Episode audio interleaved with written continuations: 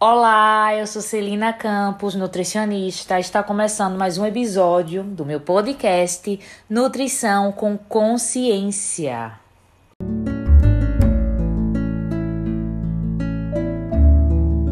Olá, meus amores! Hoje eu tô aqui para conversar com vocês, né? Bater esse papo nesse 18 de maio, uma terça-feira, né? Um dia importante, um dia para se pensar, um dia para levantar bandeiras, um dia para é, fazer alusão a um, a um movimento muito importante. O, há 34 anos era criado né, o Dia da Luta Antimanicomial.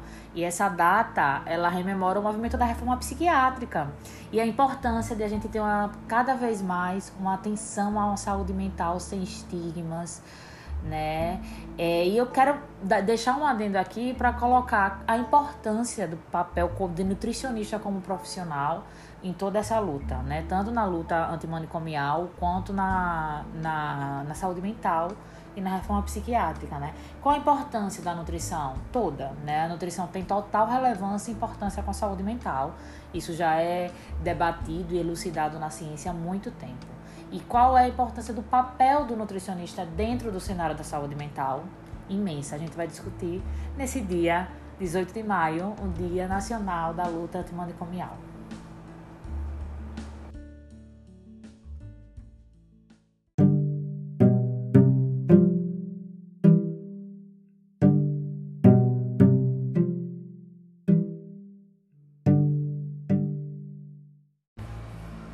Meus amores, quem me conhece, quem já me acompanha, sabe que eu sou uma nutricionista apaixonada por saúde mental, né, estudiosa do comportamento humano e apaixonada por entender a relação da alimentação com o comportamento humano, que andam de mãos dadas, para não dizer entrelaçadas. É, atualmente eu sou pós-graduanda em neuropsiquiatria, então esse é meu, meu objetivo de paixão e de estudo não só a importância da alimentação adequada, da nutrição adequada nos transtornos mentais nos transtornos alimentares, como na saúde mental da população como um todo, né? E isso tem total impacto no comportamento alimentar conturbado, no comportamento alimentar transtornado que a gente tem na população em geral, independente de ser portador de transtorno mental diagnosticado ou não. E hoje é 18 de maio, como eu falei no início, dia de se levantar bandeiras. E que bandeiras são essas, né? Hoje é dia da luta antimanicomial. E foi essa luta, esse dia, né, específico, surgiu há 34 anos atrás. É, porque há 34 anos especificamente, especificamente a gente estava na Conferência Nacional de Saúde Mental do Brasil. Acontecia essa conferência, é, que resultou em toda a mobilização desse movimento, que é o movimento da reforma psiquiátrica. É, um dos maiores legados que esse movimento deixa é a Lei Paulo Delgado, que ela é de 2001 e no último 6 de abril completou 20 anos. Essa é a lei da reforma psiquiátrica, a lei conhecida como reforma psiquiátrica. No Brasil, é, no dia último 6 de abril, ocorreu vários movimentos contra o desmonte que a gente vem tendo nas políticas públicas de atenção à saúde mental. Né? A gente tem projetos tramitando na Câmara para cada vez mais desestruturação dos nossos CAPs, que foram resultado dessa lei. Essa lei ela reorientou todo o modelo de atenção à saúde mental do paciente. Ela defende os direitos das pessoas que necessitam de tratamento né, e, e assistência à saúde mental, independente de ter transtorno ou não é, mas que essa assistência seja feita de forma livre, assistência em liberdade, com implementação de espaço substitutivo aos manicômios, que são os CAPS, né, os Centros de, de Atendimento Psicossocial no nosso Sistema Único de Saúde. É muito interessante também que a gente tenha, tenha na visão desse dia, né, que essa lei esse, a Lei Paulo Delgado, né, o artigo 1 ela já afirma que os direitos e a proteção das pessoas com transtorno mental são assegurados sem qualquer discriminação. Né? E é importante também a gente trazer que essa data, é, quando a gente vê o paciente, o paciente internado ou paciente com transtorno mental, a gente veja um paciente com suas singularidades além da doença. Sobretudo, a gente não pode esquecer que esse paciente ele carrega um grande estigma e uma carga social por ser paciente portador de algum transtorno mental, desde os mais complicados até uma simples alguns transtornos de ansiedade e depressão.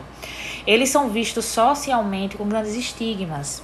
Por isso que é muito importante, eu acho que um dos grandes das grandes bandeiras que a gente levanta nesse 18 de maio, além da reforma psiquiátrica, além do fim de manicômios, né, do fim da institucionalização, da gente trazer o paciente para a sociedade, da gente é, introduzir esse paciente na sociedade, além disso tudo, é a atenção ao estigma que é dado à saúde mental no, no, no Brasil e no mundo. A gente tem números de ansiedade, depressão e transtorno de ansiedade subindo em curvas exponenciais.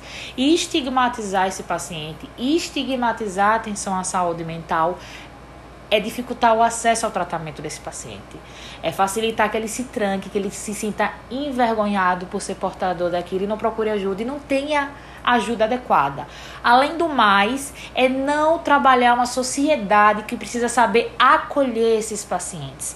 É não trabalhar uma sociedade que se vê doente, com a saúde mental debilitada, uma, uma sociedade cada vez mais doente no aspecto mental, que não procura ajuda por causa de toda a estigmatização da saúde mental. Então, eu acho que é muito importante nesse 18 de maio a gente levantar essas duas bandeiras, né?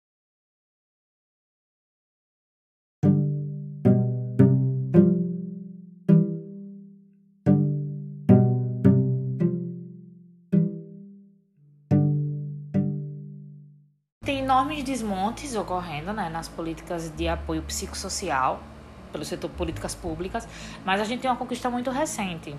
Em 7 de abril desse ano, o Senado aprovou o projeto de lei de 2083/2020, que o, que é que trata desse projeto de lei? É a criação de um programa de atenção aos problemas de saúde mental ocorridos em virtude do período de distanciamento social. A gente já tem vários dados de uma população com a saúde mental bem abalada após isolamento social da Covid. Né? A gente já tem crescimento no número de transtornos de ansiedade, crescimento no número de depressão, crescimento no número de transtornos alimentares na época do distanciamento social. Então, dá uma atenção voltada na reforma psiquiátrica, uma atenção onde eu trabalho sociedade e paciente, uma sociedade que saiba acolher esse paciente, que se reconheça nesse paciente, a gente diminui o estigma em relação a esse paciente e faz com que ele evolua e se sinta mais parte da sociedade. Eu falei, né, no início, a gente precisa ter um olhar singular, respeitar a singularidade do paciente, mas a gente como nutricionista é formado pelo modelo médico, paciente Doença. O paciente está doente, o que é que eu curo? O paciente está obeso, eu faço déficit calórico, boto atividade física, calculo a porcentagem de carboidratos, o paciente tem ansiedade, eu vejo quais são os nutrientes que ajudam no combate à ansiedade e eu não vejo o paciente como um todo. Eu não enxergo suas singularidades, eu não enxergo uma sociedade que estigma a saúde mental e esse paciente está inserido nessa sociedade. Isso faz com que ele tenha uma relação com a comida um pouco conturbada, não só pelos, pela saúde mental, um pouco abalado com transtorno ou com outro tipo de, de, de, de acometimento, mas porque ele está inserido no meio social e a comida tem total relação a isso. Eu não enxergo esse lado do paciente. Então, eu não vejo que, que aquele paciente que está recebendo aquelas orientações ou um plano alimentar, ele está dentro de um contexto. E que muitas vezes esse contexto é muito diferente quando a gente fala de paciente com transtorno mental.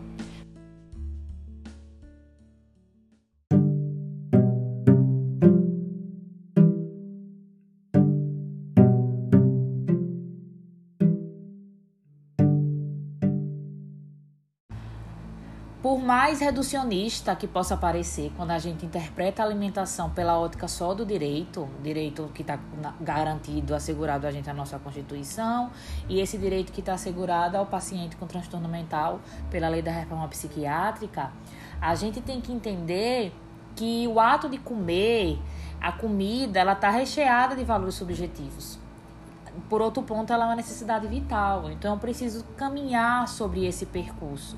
Eu preciso entender o que significa todo o ato de comer, como não ser só uma necessidade vital, só uma forma de dar nutriente ao paciente, mas que relação subjetiva ele tem. Aí eu trago para todos os espectros de todos os pacientes, mas hoje com importância os pacientes com transtorno mental ou transtorno psiquiátrico. E a gente se faz questionamentos como nutricionista, né? Será que esse direito à alimentação que é assegurado pela lei é, nos espaços destinados ao cuidado dos doentes mentais pode ser feito para agregar valores, criando novas formas de intervir e tratar? Será? visto que a gente defende a reforma psiquiátrica e a reforma psiquiátrica tem como premissa básica a restituição da cidadania a esse cidadão e que temos total certeza que o dado de comer, a nutrição, é muito além do nutriente, é muito além só do nutrir em relação à proporção de carboidratos e proteínas, já que a gente tem total certeza da subjetividade do ato que é comer, será que esse direito à alimentação ele cria, pode criar novas formas desse paciente voltar a intervir na sociedade e mesmo assim tratar o paciente com toda a importância que uma alimentação adequada tem na saúde mental.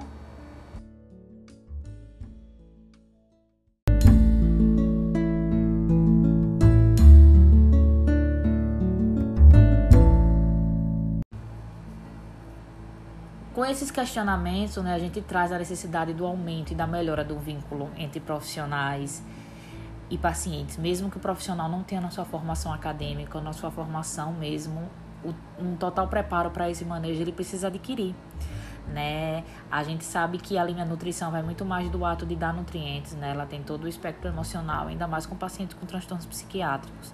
A gente precisa resgatar essas memórias dessas relações subjetivas com a comida, porque quando o paciente ele vem de uma internação, ele vem de um tempo longo de institucionalização, ele perde isso, né? Aquilo fica tudo, tudo, tudo é, automático é, prescrição de, de remédios, prescrição de alimentação que vai te ajudar no seu transtorno e a gente deixa de lado a relação que o paciente tem com a comida e que ela é fundamental, já que a gente vem de uma premissa, uma reforma psiquiátrica, e já que a gente está no 18 de maio, Dia Nacional da Luta Antimanicomial, ela é importantíssimo para que cada paciente reconstrua a sua história com a comida, reconstrua a sua história com a alimentação. E, que, e com isso é determinante tanto para reconstruir a história de cada um como da sua doença, né? Porque a comida ela tem um valor afetivo com toda a história do paciente. E a comida tem esse poder, né? Porque garante outro espaço e outra simbolização. Além de poder localizar o sujeito em seu território subjetivo, muitas vezes tudo isso é ignorado pelo nutricionista.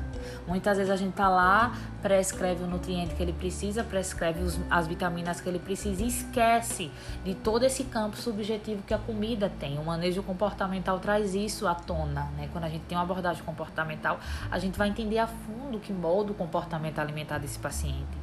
Então é preciso ter um manejo comportamental, uma abordagem comportamental com o paciente com transtorno psiquiátrico ou transtorno mental. A gente precisa fazer uma relação para que ele se entenda, ele se localize, ele se simbolize perante a sociedade, quebre os estigmas, consiga ser introduzido, tendo garantido o acesso normal da alimentação, como, como via de, a essencial, como via para melhora do seu quadro clínico, como, como, como via para restabelecimento da sua saúde total apesar dos transtornos, mas a gente precisa entender o valor subjetivo que essa alimentação tem. Isso é deixado de lado pelo nutricionista, o que a gente traz em torno pela com a abordagem comportamental.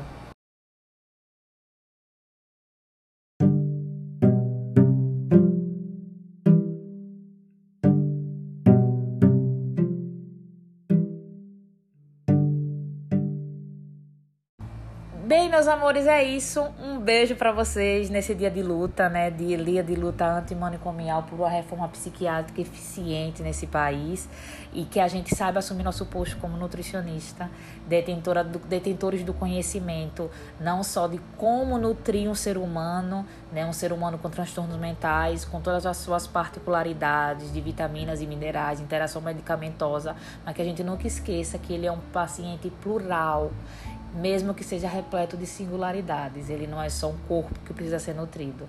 Ele é um paciente que precisa ser restabelecido na sociedade. Ele é um paciente que precisa entender sua relação com a comida, da onde vêm seus comportamentos alimentares. Se essa relação tiver apagada por anos de institucionalização ou de uma sociedade que só o trata como um paciente que tem um transtorno, que precisa de tal remédio comer tal isso, a gente precisa revigorar essa relação com a comida, entender o valor subjetivo que ele tem trazer esse paciente para a sociedade sem estigmas. Essa é a, minha, é mensagem nesse dia 18 de maio. Vamos à luta. Um cheiro enorme no coração de vocês e até a próxima.